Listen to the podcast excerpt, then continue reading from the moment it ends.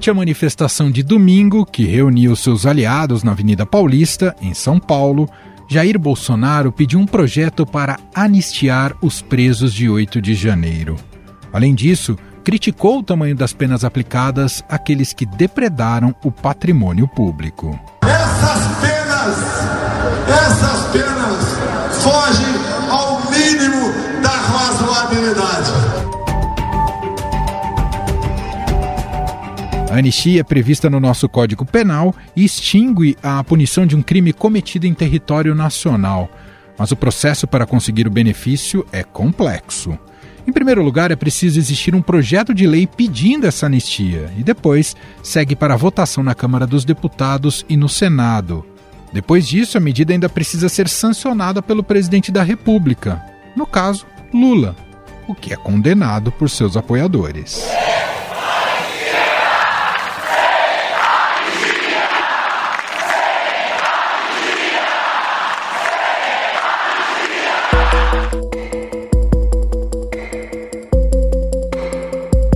Senador Hamilton Mourão, do Republicanos do Rio Grande do Sul, apresentou em outubro do ano passado um projeto de lei com essa finalidade que está tramitando no Senado. No entanto, no texto proposto pelo ex-vice-presidente, a anistia só pegaria os condenados pelos crimes de golpe de Estado e de abolição violenta do Estado Democrático condenados por depredar patrimônio público e por associação criminosa não estariam incluídos. E aí eu lanço aqui, né, que a gente propõe depois uma lei da anistia para esse pessoal, que vai ser a única solução. O projeto está parado na Comissão de Defesa da Democracia do Senado, tendo como relator o senador Humberto Costa, do PT de Pernambuco. Na Câmara dos Deputados, o delegado Ramagem, do PL do Rio, que comandou a ABIN no governo Bolsonaro, apresentou um outro projeto de mesmo teor.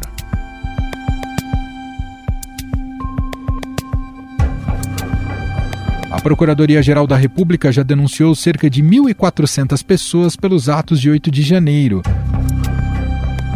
A maioria delas estava no acampamento instalado por apoiadores de Bolsonaro em frente ao quartel-general do Exército, em Brasília, logo após o segundo turno das eleições de 2022.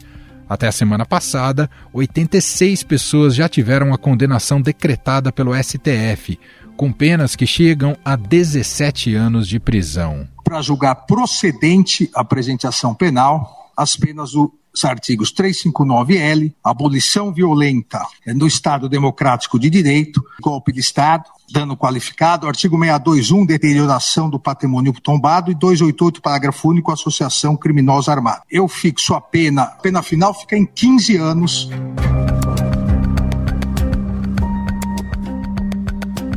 No entanto, lideranças políticas entendem que não há clima para que esses projetos avancem devido à gravidade dos atos. Além disso, esse é um ano eleitoral e não há disposição política para entrar em um tema polêmico como esse.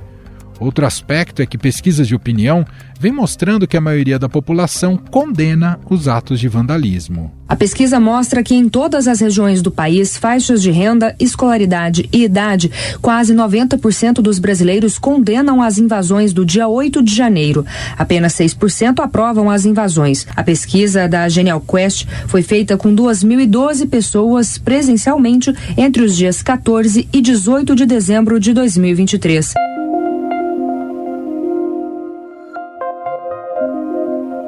Mas nem todos os crimes podem ser anistiados. Pela nossa Constituição, tortura, tráfico ilícito de entorpecentes e drogas, terrorismo e crimes hediondos, como latrocínio e estupro, são inafiançáveis e não podem receber benefício de anistia ou graça.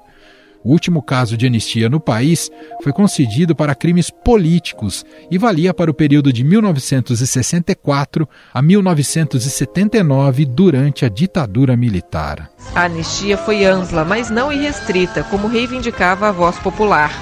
Os responsáveis por ações armadas, chamados de crimes de terrorismo, não foram beneficiados.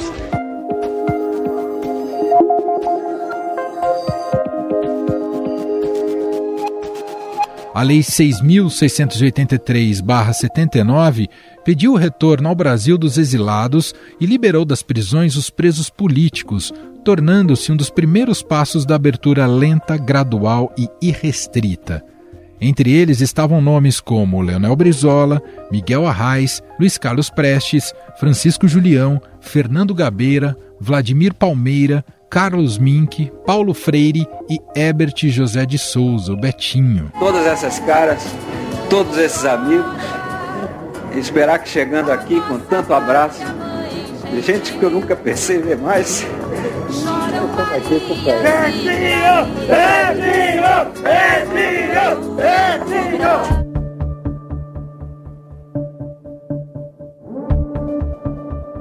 Mas a lei também serviu para blindar seus agentes contra qualquer responsabilização pelos crimes de tortura, sequestro, desaparições forçadas e assassinatos cometidos contra opositores do governo.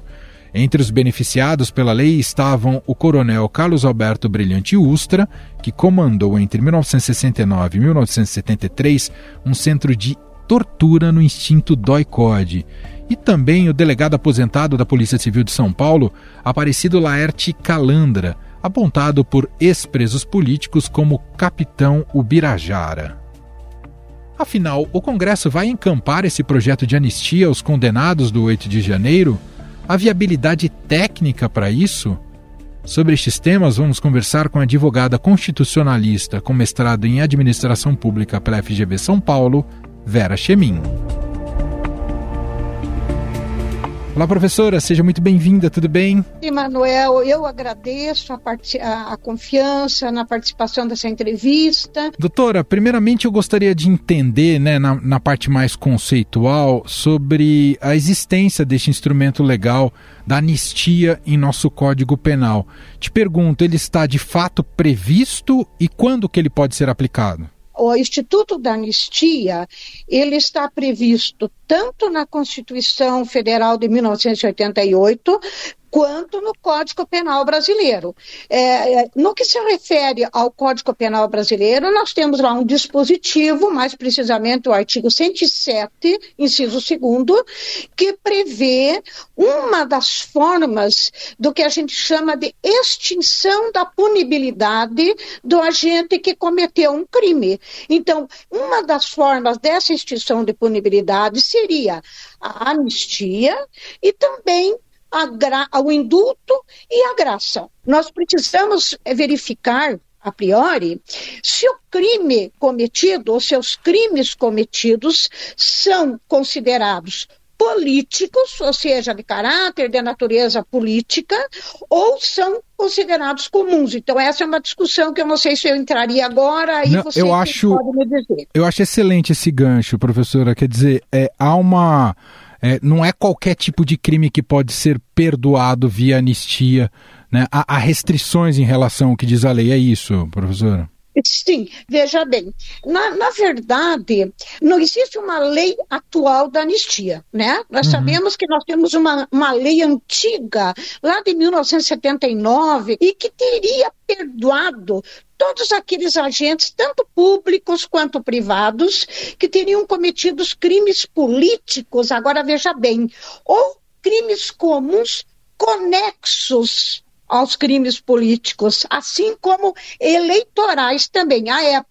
Mas aquela lei já não serve mais para gente. Ela valeu no período, exatamente no período de setembro de 1960, de 1961 a agosto de 1979. Então, o que, que significa isso? Que ah, os requisitos para que a, a, naquela época os agentes pudessem ser, ser perdoados é que eles já teriam sido julgados e condenados antes da promulgação dessa lei aí, que foi o que aconteceu. Agora, no presente momento, o que, que nós precisamos, se for o caso? Nós vamos precisar, como se está discutindo aí, né, uhum. da confecção de um outro diploma legal, ou seja, de uma lei federal que viesse a dispor sobre a anistia destinadas a todos aqueles que cometeram crimes, agora sim, previstos no artigo 359L e 359M do Código Penal, quais sejam? Vamos lá. abolição violenta do Estado Democrático de Direito e golpe de Estado, respectivamente. Ambos, então, só para acentuar, esses artigos 359L e 359M, previstos no Código Penal ok? Então, essa, esse é o ponto, esse é o debate que vai ser, obviamente, travado no, no, no, curto prazo aí, né? E que, obviamente, vai render muita polêmica, muita controvérsia, no sentido de reconhecer esse crime, esses crimes seriam de natureza política ou seriam crimes comuns ou ainda seriam crimes comuns conexos a, aos crimes políticos. E aí eu, eu, te digo, veja bem, se nós partimos literalmente de uma interpretação é, em verbos, ó, esses crimes estão previstos no Código Penal. Se estão previstos no Código Penal, eles são crimes considerados comuns. Ponto. Agora, não sei se é o ponto final, eis a questão. Por quê? É, veja bem, abolição do Estado Democrático de Direito, golpe de Estado.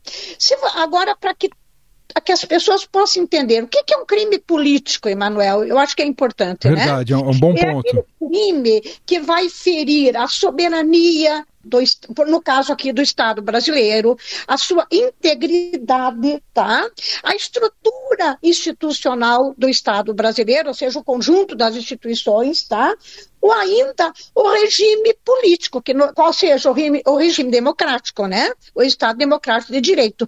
Se nós partimos desse, desses pressupostos, nós vamos ter que reconhecer que esses crimes são de natureza política. Ou na pior das hipóteses, são crimes comuns, porque estão previstos lá no Código Penal, como acabei de colocar, só que estão conexos a um, crime de natureza política. E isso, quem vai é, interpretar, a princípio, vão ser os órgãos competentes, uhum. os poderes competentes, quais sejam. Vamos lá? Eu falei que a anistia é um ato político, que, te, terá que ser concedido por meio de lei no caso federal, de competência do Congresso Nacional e do chefe do Poder Executivo Federal. Uh, o que, que acontece aqui? Então, nós vamos depender primeiro da vontade política, né? Da, da vontade do Congresso Nacional. E aí ah, tem aquele senãozinho. Por que, que a competência é também do presidente da República? Porque o Congresso Nacional, ao criar a, a, ao criar a lei, ao aprovar essa lei por maioria absoluta, ele terá que remeter ao presidente da República para a sua sanção ou veto. E aí entra naquele nosso esquema conhecido. Se ele sancionar tudo bem, a lei será promulgada.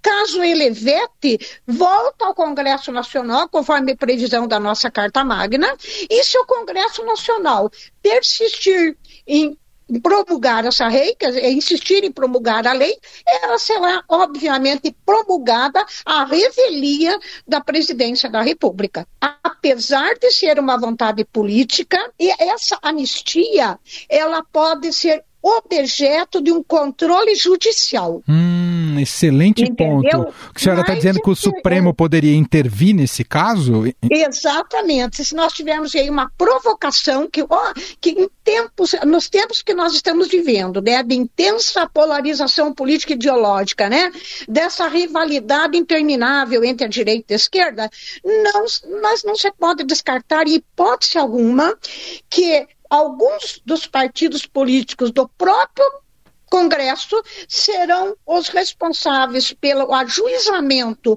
de uma ação direta de inconstitucionalidade, ou seja, que, pretende, que pretenderia questionar a constitucionalidade dessa suposta lei a ser promulgada, tá? E, obviamente, que o Supremo Tribunal Federal teria que examinar os dispositivos dessa lei, ou a lei no, na sua totalidade, ou eventualmente alguns dos seus dispositivos que fossem, que viessem a serem a ser questionados, né? E obviamente o que que o que que o STF iria analisar? Se de repente existiria o que a gente chama de um desvio da finalidade de legislar, isso por parte do Congresso Nacional eventualmente uma hipótese de que ele estivesse legislando essa lei para beneficiar determinados, determinadas pessoas, né? E que de repente não teria essa lei, então estaria sendo inconstitucional, é o que a gente chama de desvio da finalidade de legislar, ou ainda algo que viesse a afrontar o que a gente chama do princípio do, do devido processo legal. Eu quero voltar nos pressupostos e pegar um pouco a sua interpretação, doutora. É, nesse, nesse caso do, do, do, daqueles que já foram condenados ou estão sendo julgados aí pelos ataques ali à democracia no dia 8 de janeiro, tecnicamente, pelos pressupostos, como, como a senhora nos explicou aqui, tecnicamente há viabilidade para enquadrá-los como crime político? Na sua visão? Eu, eu acredito que sim. Há uma certa viabilidade, há uma certa possibilidade, sim, de acordo com o que eu acabei de ter colocado. Sim. Né?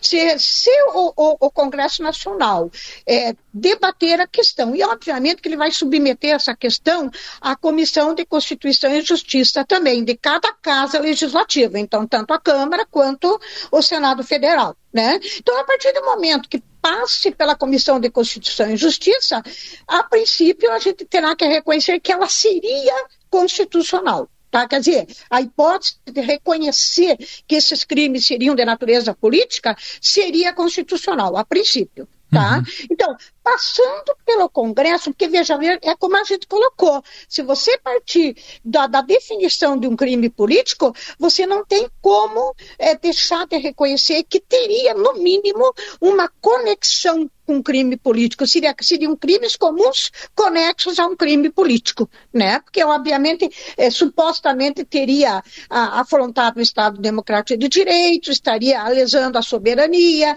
né, as instituições, não é mesmo? O regime democrático democrático. Sim. Então, a princípio, sim, haveria essa forte possibilidade do Congresso é, debater e aprovar essa lei. Doutora, é. te fazer uma pergunta hipotética, mas ela é muito plausível, porque muita, muita gente enxergou esse pedido de anistia né, no discurso do Bolsonaro, também com sentido de autoproteção. Bolsonaro, no futuro, já que ele está sendo investigado por tentativa de golpe de Estado, ainda na fase de investigação, que isso uhum. poderia também favorecê-lo no futuro em tese, coloco aqui que em tese jurídica, né, dadas as investigações que a Polícia Federal tem empreendido nesse segmento junto ao Bolsonaro, né, de tentativa de golpe do Estado, ele também futuramente, caso condenado, ele poderia também ser beneficiado por um projeto de anistia? Somente se ele for julgado e no caso condenado, né, supostamente condenado, e essa lei viesse a ser promulgada após esse julgamento e após essa condenação ok? No momento atual, não, e nem no curto prazo, né? Porque nós teríamos que ter um julgamento, uma condenação, não só dele, como de todos os supostamente envolvidos em todos esse, esses crimes, né?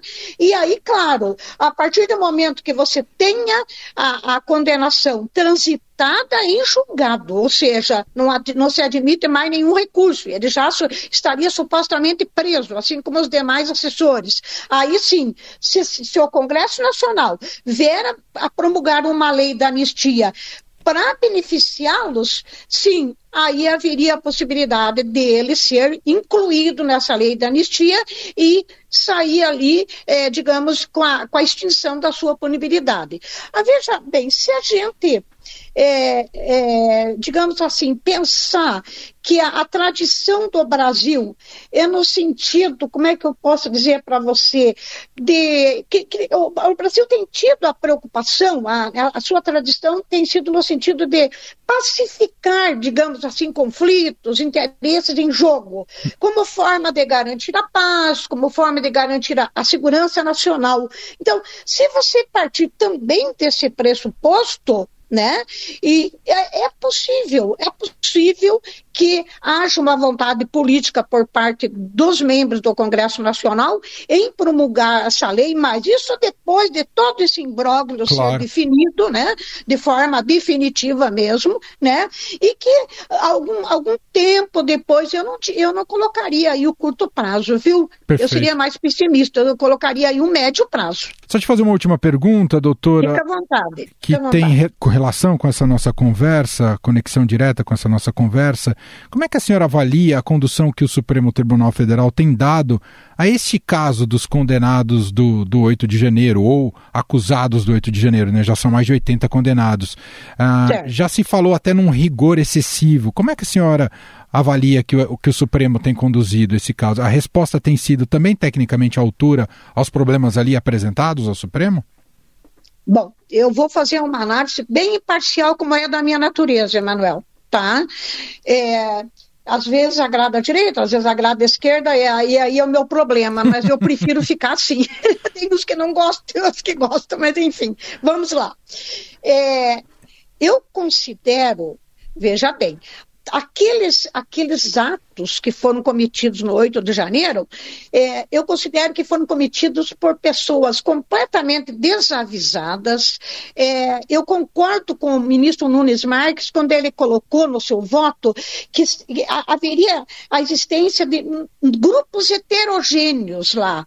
Eu concordo, não havia uma coordenação de de, todo, de, to, de todas as pessoas que estavam lá, eram pessoas deslocadas, eu diria alienadas, sem qualquer noção da gravidade dos atos que estavam cometendo. Dizer, elas, elas, elas podem até ter sido estimuladas por algumas pessoas ou algum evento de forma direta ou indireta. Isso eu não sei, então, portanto, não posso afirmar.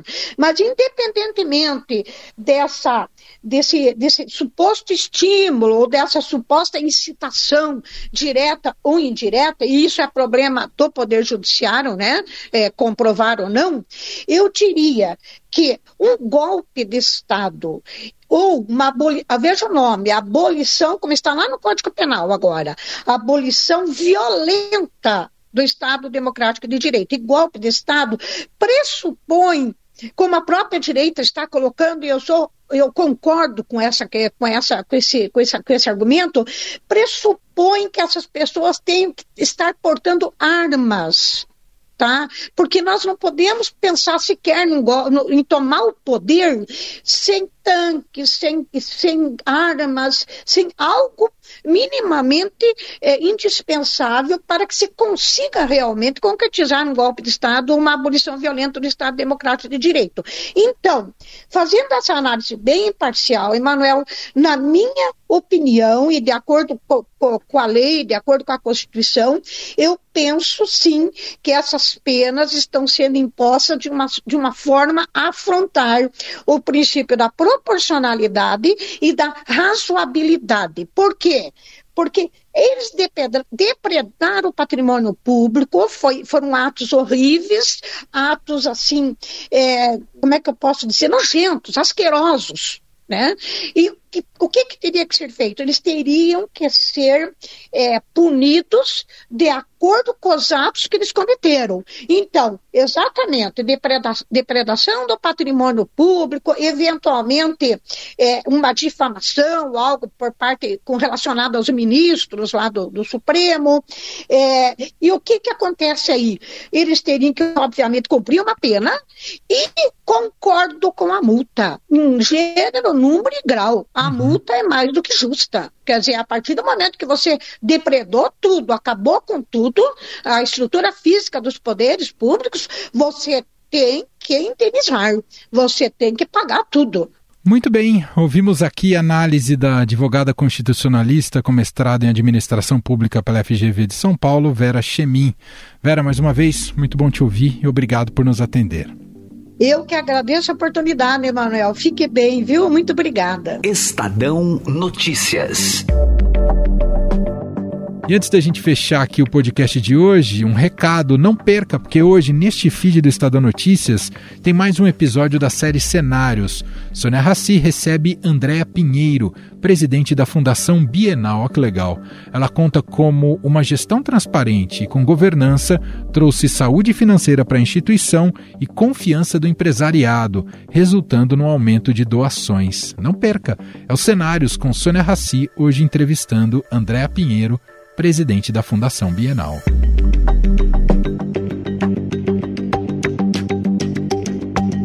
E este foi o Estadão Notícias de hoje, quarta-feira, 28 de fevereiro de 2024. A apresentação foi minha, Emanuel Bonfim. Na produção, edição e roteiro, Gustavo Lopes, Gabriel Alegrete e Gabriela Forte. A montagem é de Moacir Biasi. E o nosso e-mail, podcast.estadão.com. Um abraço para você e até mais.